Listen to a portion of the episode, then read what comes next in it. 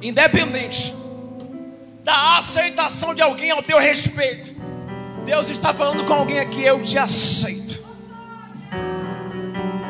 Eu te recebo.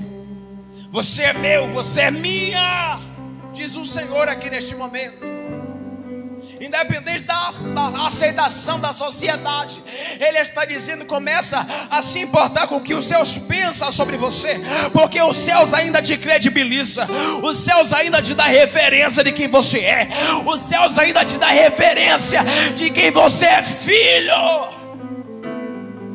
Sabe de uma coisa? Eu acho bom que teu adversário tome conhecimento hoje. Que você não é órfão, que você tem um pai que você tem um pai. Né? Porque você já percebeu que na ausência dos pais, alguém sempre quer exercer a autoridade indevida. É a mesma coisa de trabalho, estou parafraseando para você entender. Na ausência do chefe ou do gerente, alguém sempre quer estabelecer uma autoridade indevida.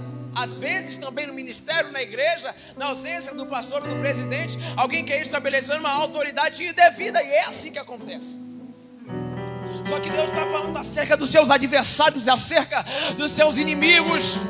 Ó, oh, manda lá o recado para eles, para dizer que você não está só, para dizer que você tem pai. E acerca das coisas que falaram a teu respeito, manda te dizer o Senhor, eu me responsabilizo. Eu acho que você não entendeu.